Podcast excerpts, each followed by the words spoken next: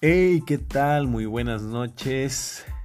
Aquí, aquí estamos presentando nuestro primer episodio en este podcast.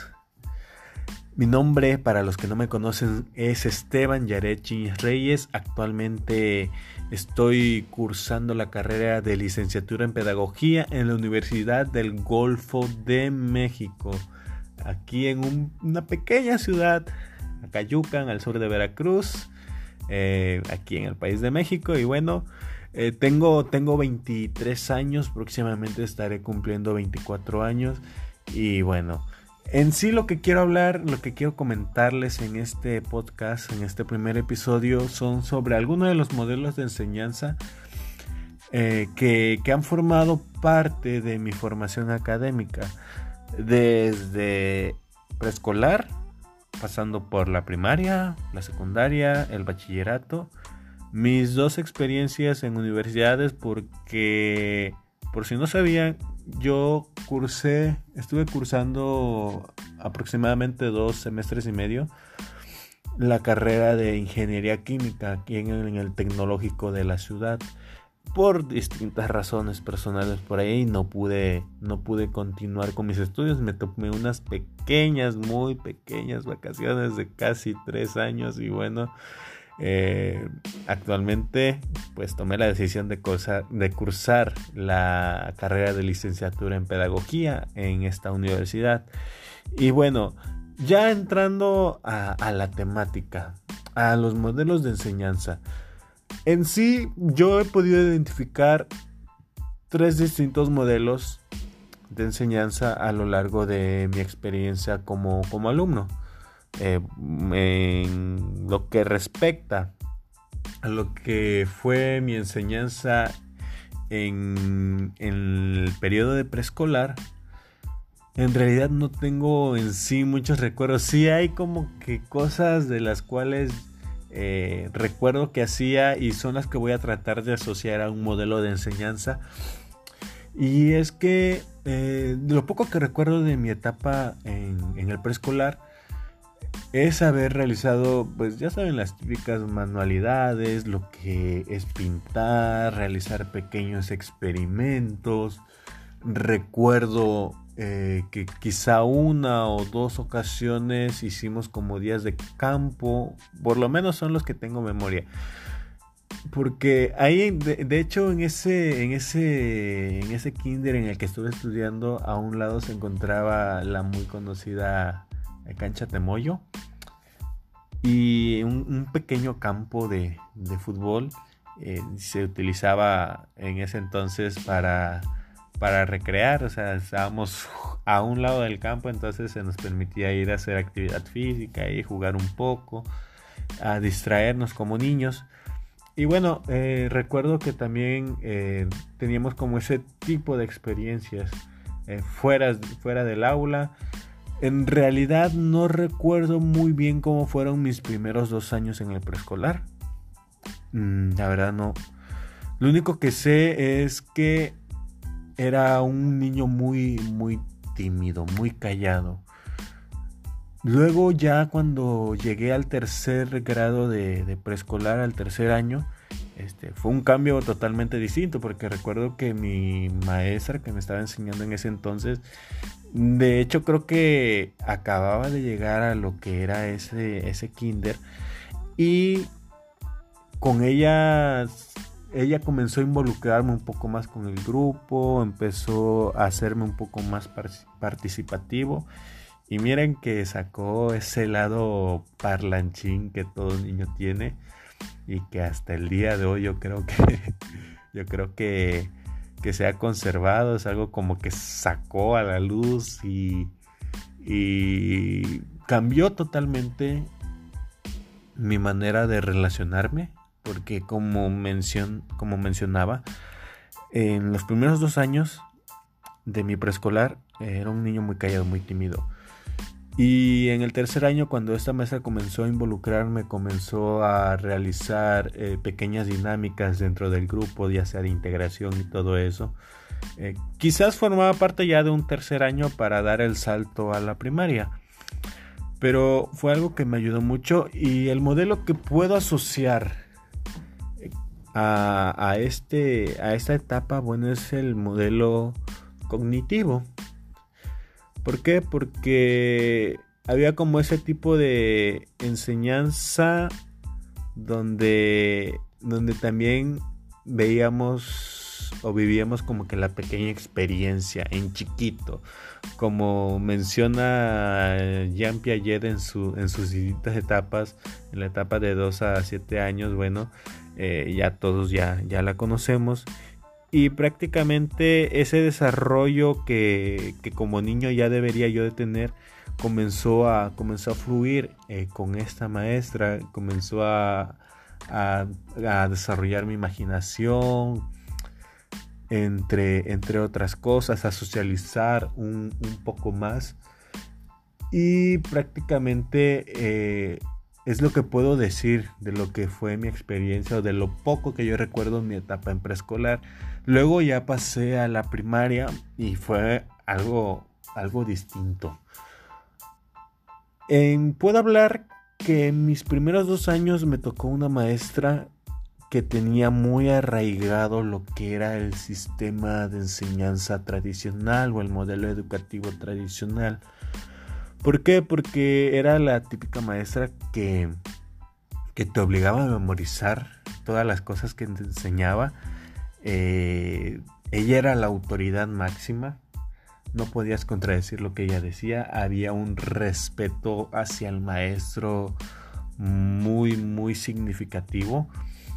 Los castigos eran muy, muy duros. Recuerdo que a mí me tocó en que la maestra me, golpeara las manos con, la regla.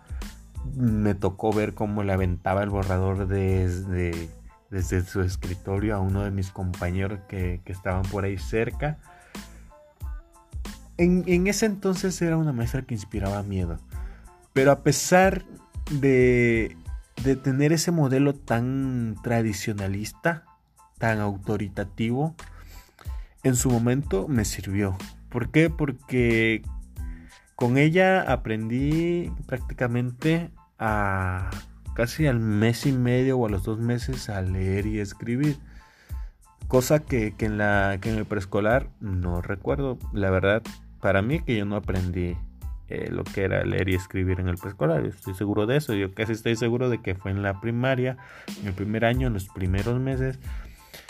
Y, pero, pero era algo que nos estaba llenando y llenando de, información y no pues sí sí sí sí nos, sí nos ayudaba pero inspiraba ese miedo ese miedo que que si ahorita un maestro realiza ese tipo de labor tradicionalista y, y autoritarista eh, yo creo que lo corren, o sea, lo denuncian en redes sociales, como ya hemos visto en muchas ocasiones. Pero a veces mm, perdemos un poco la brújula y, y no vemos cómo ese modelo en su momento funcionó, porque a mí me funcionó. Claro que generó ese miedo y era un pequeño trauma el cual, el cual yo tenía. Yo ya no quería seguir yendo a la escuela, yo ya no quería eh, ir por lo menos a esa escuela.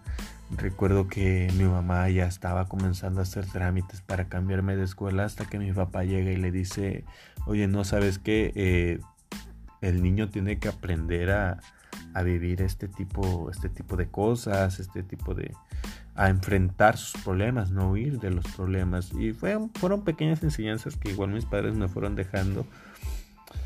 Y eh, estos fueron los primeros dos años de primaria.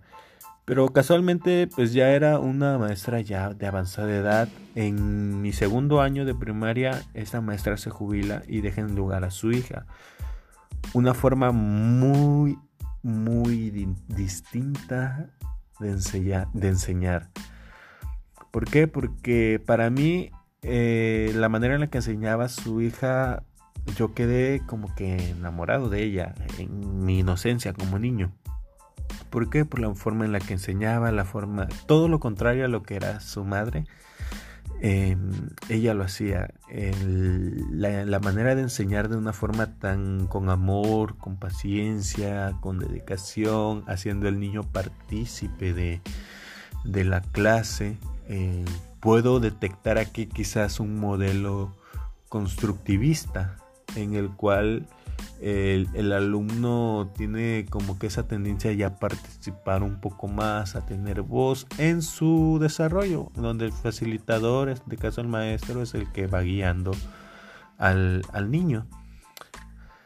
Después pasé a lo que fue el tercer año de primaria y me tocó otra maestra tradicionalista. Igual, eh, fue, fue muy complicado porque había, había como que esa mezcla. Yo creo que esa escuela estaba entrando en una transición porque igual casualmente llega, llego al tercer año de primaria y la maestra y se jubila y entra otro profesor.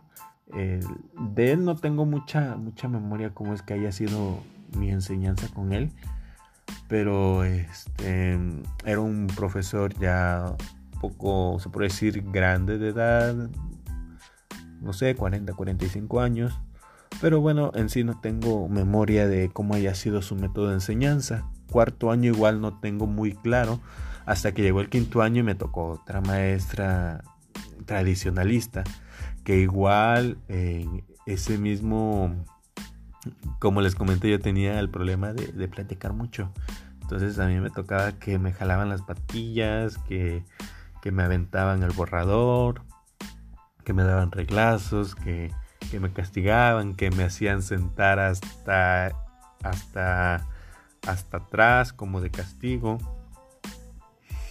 Y bueno, casualmente también se jubiló esta maestra.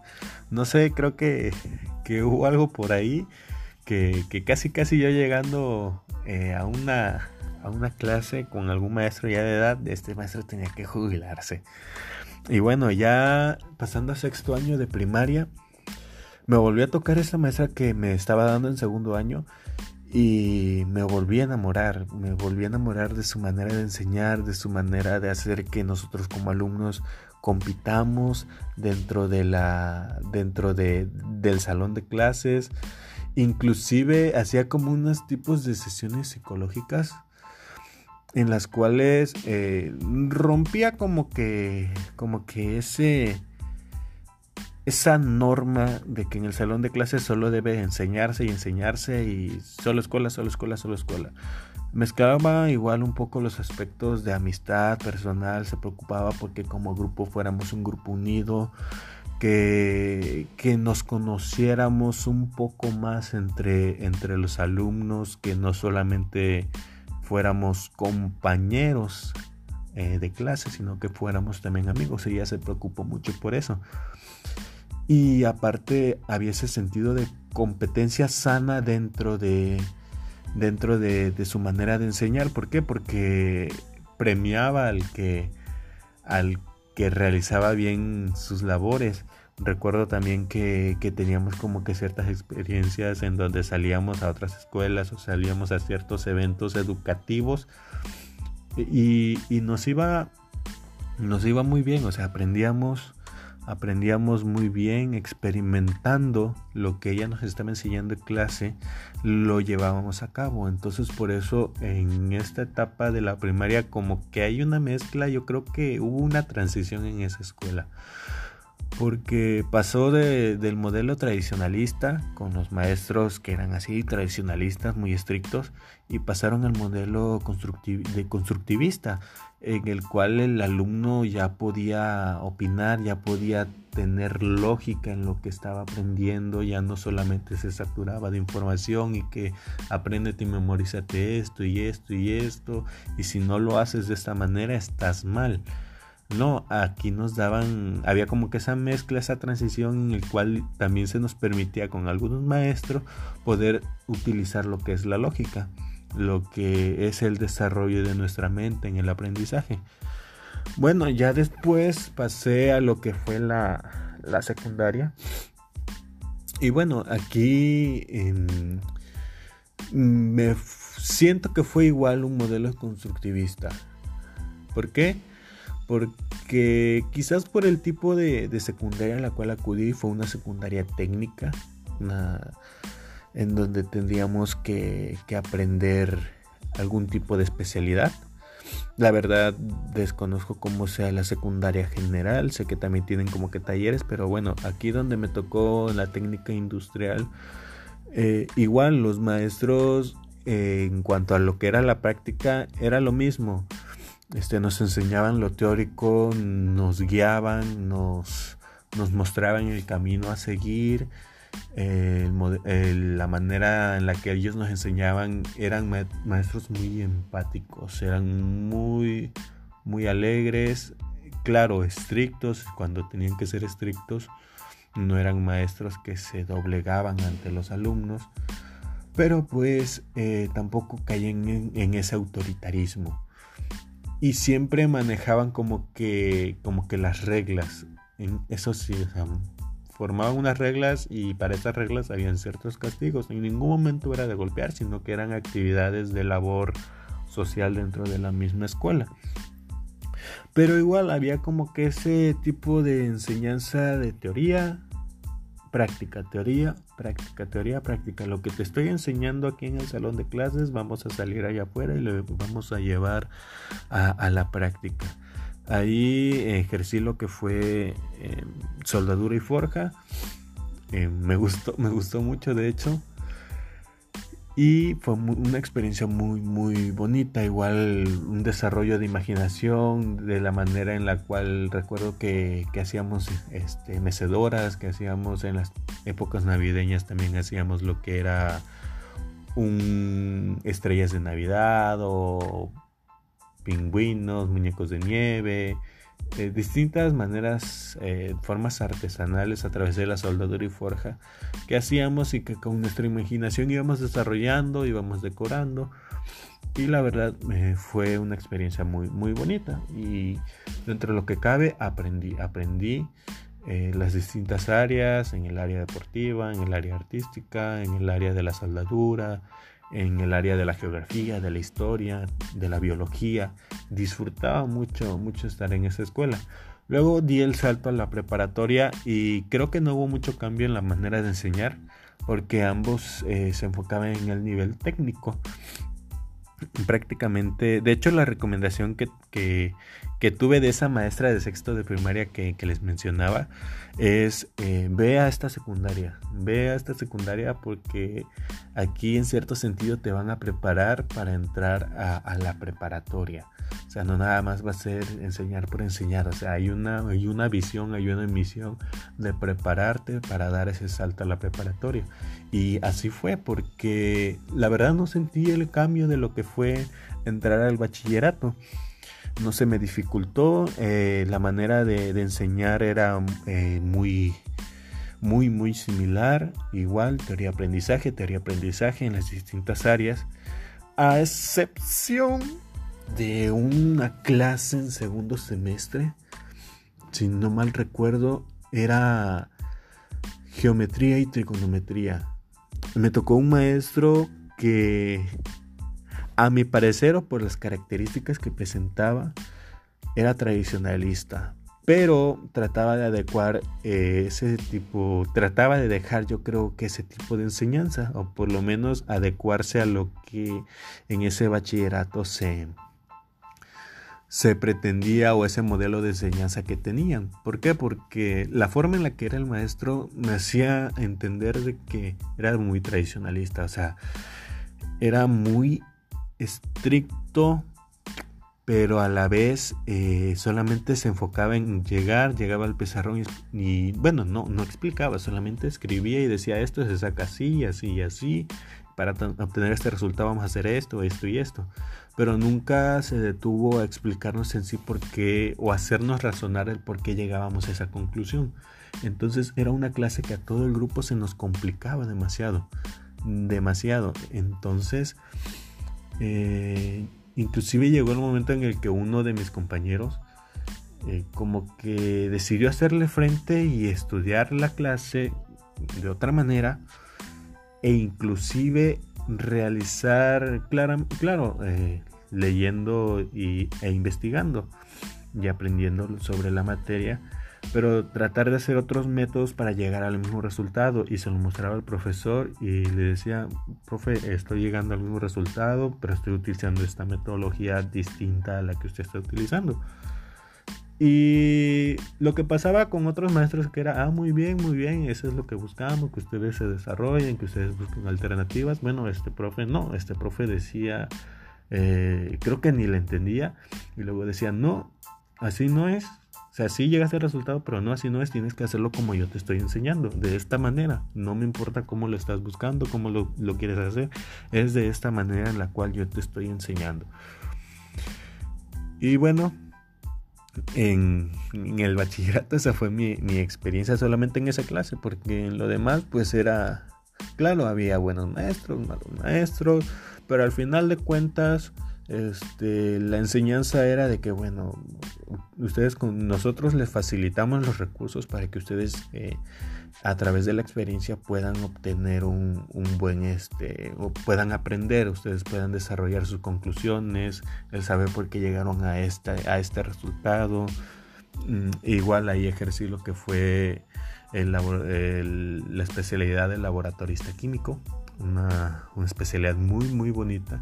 Siempre como que me ha gustado el experimentar, el el llevar a cabo lo que estoy aprendiendo, no solamente quedarme con la información y decir, uy, ok, esto es lo que estoy aprendiendo y ya de ahí lo que lo que salga, si me acuerdo bien, si no también no. A mí yo siento que siempre me ha gustado esa parte de, de que, ah, aprendí esto, quiero llevarlo a la práctica. ¿Para qué? Porque en lo personal yo siento que en la práctica aprendo más, como que se me queda más grabado. Luego pasé a la universidad, eh, al tecnológico, igual no sentí mucha la, diferencia porque van como que en la misma línea, ¿sabes? Eh, van en la misma dirección. E igual la misma forma de evaluar, la misma forma de enseñar. Solamente pues lo que se dificultaba era, era el tipo de materias, eh, los temas que se veían y todo eso. Haciendo un paréntesis eh, y retomando el punto anterior del maestro de trigonometría, eh, me costó mucho trabajo luego eh, realizar lo que era el cálculo diferencial integral. ¿Por qué? Porque la trigonometría era básica, o sea, era un fundamento que si no lo aprendíamos bien, se nos iba a hacer más complicado de lo que es el, cálculo integral y el cálculo diferencial. Y así fue efectivamente. Entonces, he ahí la importancia de hacer razonar al alumno, de no solamente saturarlo de información, sino de que eh, lleguen a, la conclusión, eh, guiarlos, facilitarles el camino, ser un facilitador, válgase la redundancia, para que el alumno comprenda y pueda llegar al resultado. Y eso fue lo que, bueno, yo siento que en lo personal igual no tuve lo que fue la curiosidad de, empaparme del tema, pero sí me afectó. Inclusive me persiguió hasta la universidad, de sea, el, cálculo integral de por sí, de ser una de las materias más difíciles, eh, sin saber mucho trigonometría se me dificultó muchísimo más. Y bueno, como les comenté, me tomé unas vacaciones, luego eh, regresé a estudiar ahora una licenciatura en pedagogía, algo muy muy distinto a la línea que llevaba, pero que pues igual tiene su, modelo de, enseñar. Y mi experiencia hasta ahora ha sido em, de que no, no me he topado con ningún maestro tradicionalista hasta el momento. Eh, claro, buenos eh, maestros regulares, maestros que se preocupan porque te desarrolles académicamente, maestros que, que, solamente quieren llegar y darte la clase. Y, inclusive esta modalidad en línea ha sido un poco compleja porque como que se está asemejando un poco a la tradicionalista en el sentido de que nos saturamos de información, de información y de información y en sí no hay como que algo práctico, algo que en lo que podamos experimentar o podamos confirmar lo que estamos aprendiendo de manera teórica. Claro, las circunstancias no son las ideales, pero estoy seguro de que si estuviéramos en clases presenciales eh, sería una forma muy, muy eh, distinta quizás en la que estemos aprendiendo. Porque sí, em, nos tenemos que empapar de la teoría porque es parte fundamental de la enseñanza pero igual llevar esa teoría a la práctica pues y el entender el por qué son estos malos educativos, por qué esta manera de enseñar, por qué el niño se comporta de esta manera, por qué no lo hace de esta otra, eh, por qué evaluamos así, por qué, por qué ejercemos este tipo de dinámicas y este tipo de dinámicas no, por qué actuamos o enseñamos de una manera a los niños con discapacidad y a los niños que no la tienen les enseñamos de otra manera Mm, mm, cuando lo vemos de manera práctica, sí es muy bonito, pero creo que es más hermoso llevarlo. Perdón, si lo vemos en la manera teórica, este sí es muy bonito, pero si lo llevamos en lo práctico, sería eh, hermoso, sería muy satisfactorio que nosotros como estudiantes de pedagogía eh, llevemos esa, esa parte esencial de la carrera en nuestras vidas para que también nazca lo que es esa vocación o ese amor por la carrera.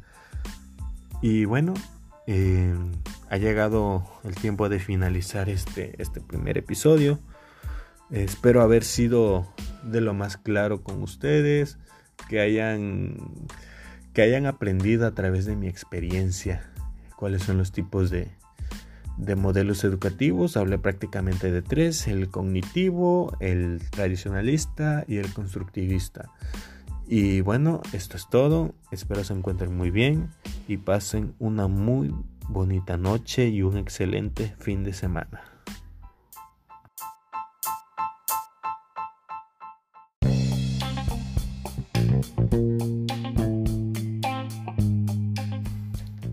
Hola, ¿qué tal? Muy buenos días.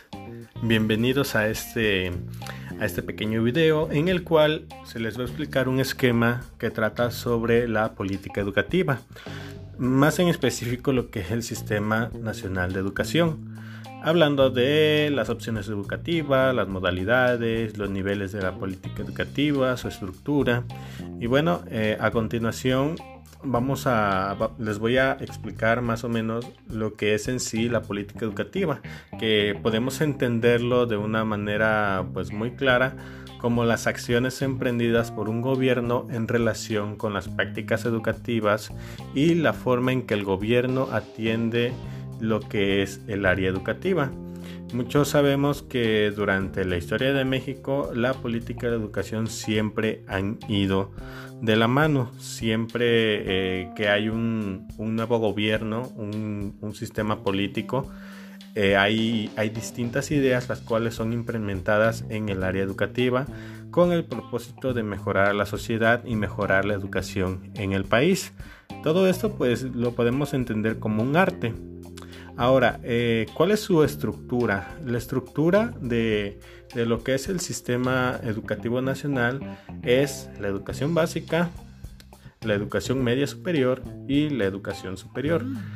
En sus niveles, bueno, podríamos decir que la educación básica está integrada por tres niveles, que es el preescolar, la primaria y la secundaria. Eh, preescolar son tres años, primaria son seis años y la secundaria son tres años.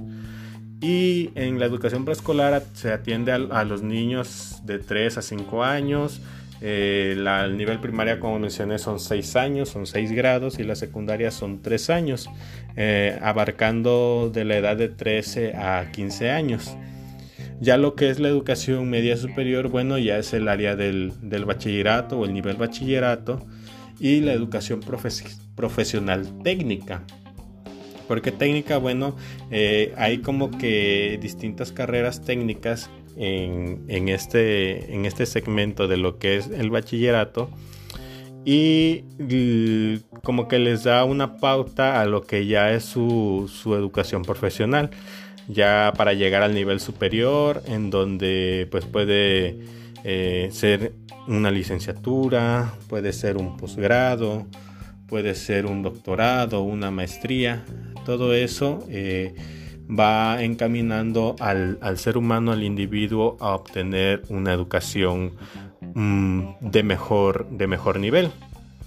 Ya cuando hablamos de las opciones educativas, bueno, eh, se habla de lo que es la educación inicial, en donde pues se atiende a los niños prácticamente desde bebé hasta los cuatro años Eh, aquí en México se podría hablar de las guarderías, eh, la educación especial, bueno, cuando se atiende a personas con discapacidades o capacidades diferentes y que eh, o que tienen tienen a sobresalir en un área en específico lo que es una educación especial, por ejemplo, a niños muy, muy inteligentes que, ya tienen que tener una educación especial. Y bueno, finalmente la otra opción educativa pues es la educación para adultos, orientada pues a las personas que no han, no han, no han cursado, no han estudiado lo que es su educación básica. Entonces, a partir de los 15 años pueden comenzar a aprender a leer, a cursar una educación primaria, secundaria, con la finalidad de no perderse sus estudios. Y ya hablando de lo que es las modalidades, sabemos que hay tres modalidades que son la modalidad escolarizada, la no escolarizada y la mixta. Esa pues desencadena otros tipos de modalidades relacionadas a estas tres. Pero bueno, se nos está acabando el tiempo para, entrar un poco más en detalle. Así que pues agradecemos mucho que hayan puesto atención y hayan consultado este video informativo para todos ustedes. Muchas gracias.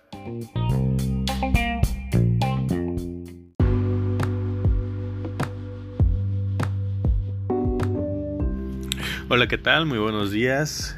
Mi nombre es Esteban Yaret Chiñas Reyes, soy estudiante de la licenciatura en Pedagogía en la Universidad del Golfo de México. Y como parte de, de lo que es la evaluación correspondiente a la materia de política educativa, voy a hablar de lo que es el artículo tercero constitucional, lo que corresponde al texto vigente y sus 10 fracciones.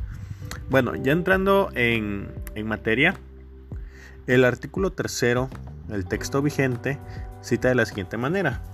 Toda persona tiene derecho a la educación. El Estado, Federación, Ciudad de México, estados y municipios impartirá y garantizará la educación inicial, preescolar, primaria, secundaria, media superior y superior. La educación inicial, preescolar, primaria y secundaria conforman la educación básica. Esta y la media superior serán obligatorias. La educación superior lo será en términos de la fracción 10 del presente artículo. La educación inicial es un derecho de la niñez y será responsabilidad del Estado concientizar sobre su importancia. Bueno, ya este, mostrándoles el siguiente esquema en el cual se habla de lo que es el artículo tercero constitucional y sus 10 fracciones, ya se habló del artículo tercero, ahora voy a entrar en materia de lo que es la primera fracción. Bueno, la primera fracción dice de la siguiente manera. Dice que el Estado garantizará por medio del artículo 24 la libertad de creencias. Dicha educación será laica y por tanto se mantendrá por completo ajena a cualquier doctrina religiosa. Anteriormente la, doctrina religiosa era el común en, la educación, era la que impartía la educación. Ahora a través de, del paso de los años pues la, la religión ha sido apartada de lo que es la educación y pues en esta ley lo muestra de manera muy, muy clara. Toda la enseñanza debe estar ajena a cualquier doctrina religiosa. El segundo, el segundo párrafo la segunda fracción nos habla de que el criterio que orientará a esa educación se basará en los resultados del progreso científico. Entonces se prioriza el progreso científico y se aleja de las doctrinas religiosas. ¿Por qué? Porque el proceso científico, bueno, eh, con la finalidad de luchar contra la ignorancia y sus efectos, servidumbres, fanatismos, prejuicios, además de que todo este, todo este proceso o progreso científico será democrático, nacional, contribuirá a la mejor convivencia humana, será equitativo, inclusivo, intercultural, integral y será de excelencia. Ya en la tercera fracción, bueno, esta tercera fracción se deroga. Lo que corresponde a la cuarta fracción nos habla que toda la educación del Estado que el Estado imparta será gratuita. El quinto, la quinta fracción nos habla que toda persona tiene derecho a gozar de los beneficios del desarrollo de la ciencia y la innovación tecnológica.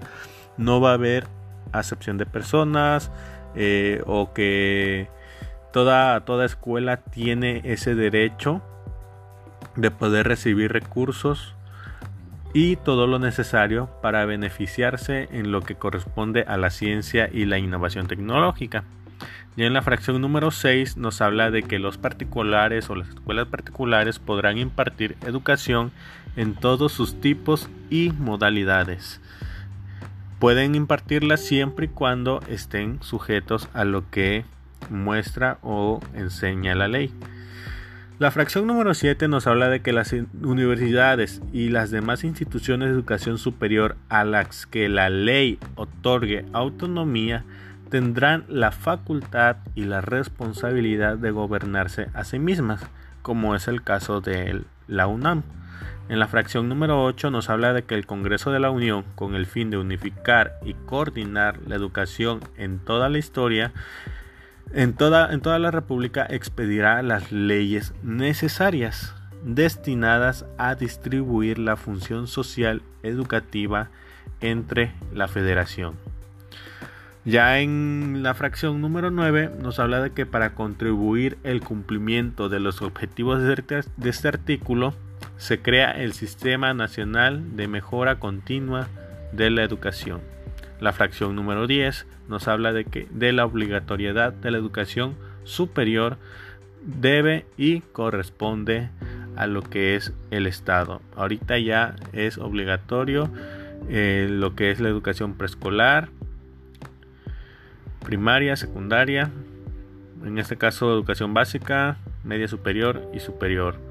Lo que corresponde a la educación inicial es un derecho, mas no es una obligación.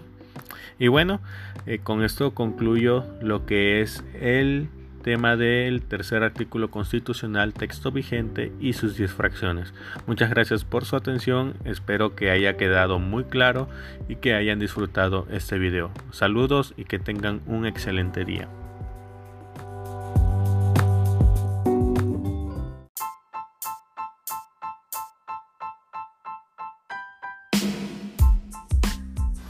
Hola, ¿qué tal? Mucho gusto. Mi nombre es Esteban Yaret Chiñas Reyes. Soy estudiante de la licenciatura en Pedagogía de la Universidad del Golfo de México.